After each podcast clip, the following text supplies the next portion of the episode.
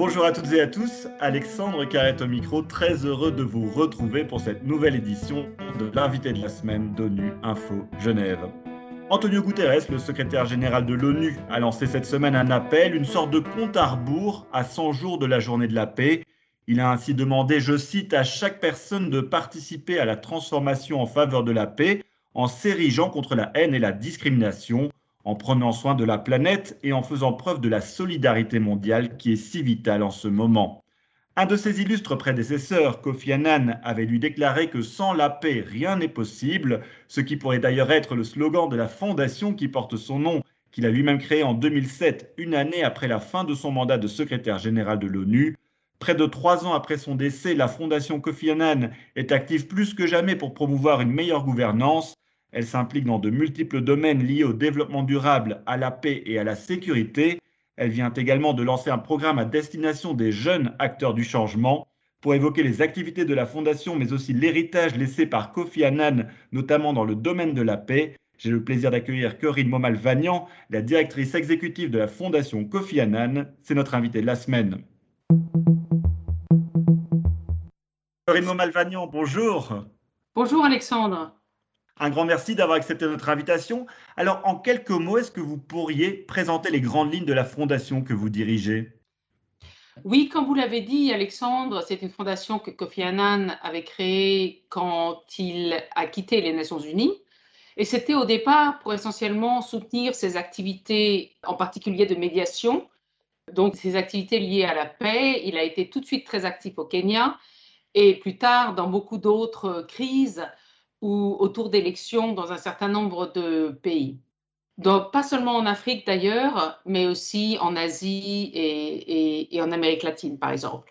Donc, cette fondation, elle a évolué au cours des ans pour devenir une fondation qui était là pour mettre en œuvre les programmes que Kofi Annan avait lancés dans différents domaines, pas seulement la paix, mais aussi dans le soutien à la démocratie et la promotion du leadership des jeunes, dans la sécurité alimentaire et d'autres domaines encore.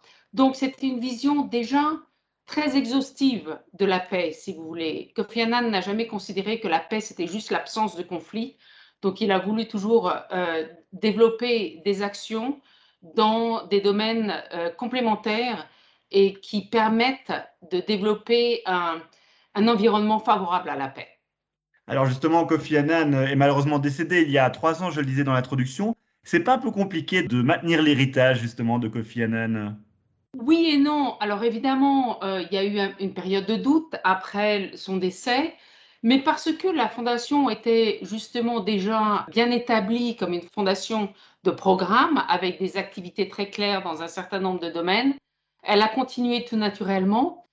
Et ce n'est pas si difficile parce qu'au fond, ce qui est vraiment, ce qui m'étonne encore aujourd'hui, un an après avoir repris les rênes de la fondation, c'est comment, combien son nom attire les jeunes et attire le soutien de gens dans le monde entier. C'est-à-dire qu'il garde un prestige incroyable encore trois ans après, après sa mort. C'est peut-être dû à des tas de facteurs, sa personnalité, bien sûr, le fait qu'il a été secrétaire général des Nations Unies à un moment qui correspondait à un moment très optimiste pour les Nations Unies et pour les relations internationales en général, et parce que s'il y a, y a une soif, je crois, autour du monde, et parmi les jeunes en particulier, pour des personnages qui puissent les inspirer. Et Kofi Annan continue d'inspirer les jeunes en particulier. C'est pour ça que ce n'est pas si difficile et compliqué de continuer son travail au travers de la Fondation.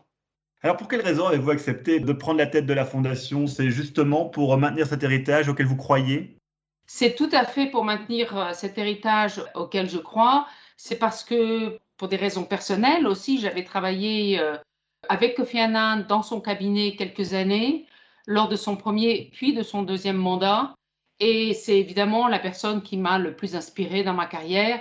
Et je voulais pouvoir euh, rendre un tout petit peu euh, de mon énergie à la personne qui m'avait tant inspiré. Et parce que je crois beaucoup qu'en utilisant son nom, on peut encore faire beaucoup de bien aujourd'hui je le disais dans l'introduction, le, secrétaire général des Nations Unies, euh, Antonio Guterres, a lancé cette semaine un appel à 100 jours de la journée de la paix. Kofi Annan a lui-même expliqué que sans la paix, rien n'est possible. Comment votre fondation œuvre-t-elle concrètement dans ce domaine? Alors, au travers de ces différents euh, programmes, d'abord, par exemple, on a, des, on a beaucoup travaillé, la Fondation a beaucoup travaillé au cours des ans sur euh, la consolidation de, la paix et la réconciliation après les conflits. Donc, les histoires de, de euh, commissions pour la, pour la vérité, de, réconciliation. et ils ont, par exemple, fait des, des, recherches et des publications sur la, sur la question pour que les, pour que les bâtisseurs de paix n'aient pas à toujours réinventer la roue à chaque, à chaque fois qu'un conflit se termine. On travaille avec des communautés particulières pour aider à sortir des conflits. Ça, c'est le plus traditionnel. Mais tout notre travail pour, euh, autour des élections euh, est aussi finalement un travail qui contribue à la stabilité et à la paix.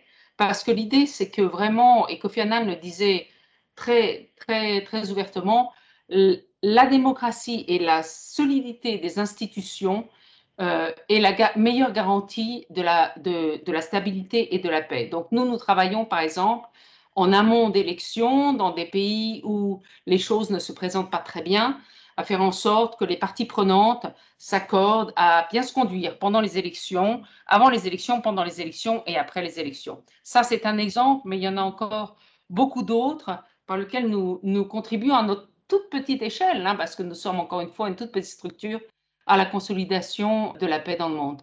Alors les jeunes ont évidemment un rôle à jouer dans ce domaine, on en parle de plus en plus, l'implication des jeunes dans les domaines qui, les concernent. Vous venez de lancer un programme qui s'adresse justement aux jeunes intitulé Les acteurs du changement. Est-ce que vous pouvez le décrire en quelques mots?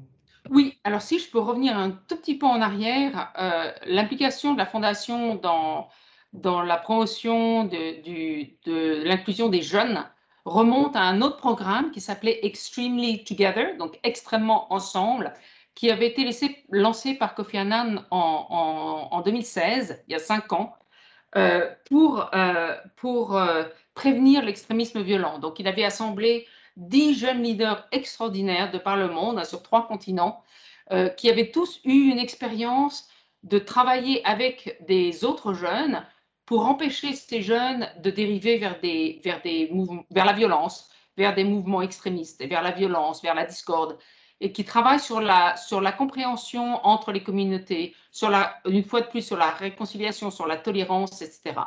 Et euh, ces dix jeunes, ensuite, ont créé des antennes dans certains pays. On a des antennes aux Philippines, euh, au Pakistan, en Ouganda, en Somalie, pour de nouveaux... C'est des jeunes travaillant avec des jeunes pour des jeunes. Et ça, c'est vraiment, je pense, la spécificité de notre approche. C'est pas une approche où nous, euh, personnes dans des positions d'autorité, etc., apprenons aux jeunes ce qu'ils veulent faire, mais c'est vraiment une, approche par laquelle on les laisse gérer les programmes et ça se passe beaucoup mieux comme ça. Alors, le nouveau programme de Changemakers, dans cette même, dans cette même philosophie, c'est euh, un programme de dialogue intergénérationnel où on a choisi 12 jeunes extraordinaires. Alors là, cette fois-ci, ils viennent de quatre continents différents qui vont parler pendant, pendant deux semaines. Une semaine d'abord en ligne à cause de la pandémie, puis une autre semaine où ils vont venir à Genève à l'automne avec des gens, avec des gens qui sont euh, en position de leadership aujourd'hui dans des organisations internationales ou dans le réseau euh, de, de, Kofi Annan. Et ils vont échanger. Donc les, les jeunes vont pouvoir, j'espère, en tirer en tirer quelque chose, mais je pense que les leaders d'aujourd'hui pourront aussi écouter quelle est la réalité de ces jeunes sur le terrain aujourd'hui? Ça, c'est notre programme donc, de dialogue intergénérationnel Changemakers. C'est la première année, ça commence très bientôt, on a beaucoup de travail, mais on a vraiment hâte que ça se passe. Dernière question, euh, Corinne Malvagnan. Kofi Annan expliquait l'importance pour sa fondation d'être installée à Genève en expliquant qu'elle était une ville de paix, de tolérance et de coopération internationale. Alors l'actualité récente avec la rencontre de Joe Biden et Vladimir Poutine confirme cet attrait pour Genève. Quelle est votre vision à vous personnelle de cette Genève internationale? Écoutez, moi j'y travaille depuis de nombreuses années, donc euh, j'ai vraiment appris à apprécier cet euh, écosystème absolument extraordinaire où tous les acteurs des grandes questions de demain, que ce soit euh, les télécommunications, le changement climatique, la paix, les nouvelles technologies, tous les acteurs se rencontrent et prennent, et prennent les décisions importantes ici à Genève. Mais à la fois, c'est un, ce que j'aime à Genève, c'est, c'est le fait que tous les acteurs se parlent dans un échange très égalitaire. Et ça, ça reflète vraiment l'esprit, de Genève un esprit d'égalité. C'est-à-dire qu'il y a beaucoup, beaucoup d'ONG comme la nôtre. La Fondation Kofi Annan est une ONG de droit suisse qui parle vraiment sur un pied d'égalité avec des États membres, avec des organisations internationales.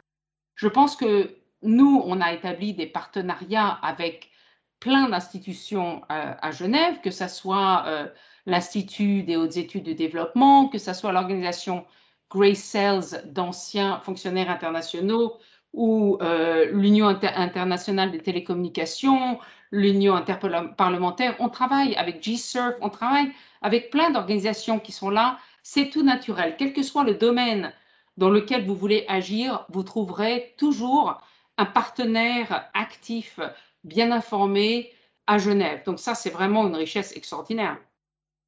Corinne Malvagnon, un grand merci d'avoir répondu à mes questions. Je rappelle que vous êtes la directrice de la Fondation Kofi Annan basée ici à Genève. Et c'est la fin de cette édition. À la réalisation de ce podcast, il y avait François Soubiguerre. Je vous donne rendez-vous vendredi pour le journal de la semaine. L'actualité des Nations Unies continue sur le site web ungeneva.org et sur le compte Twitter en français ONU Genève. À très bientôt.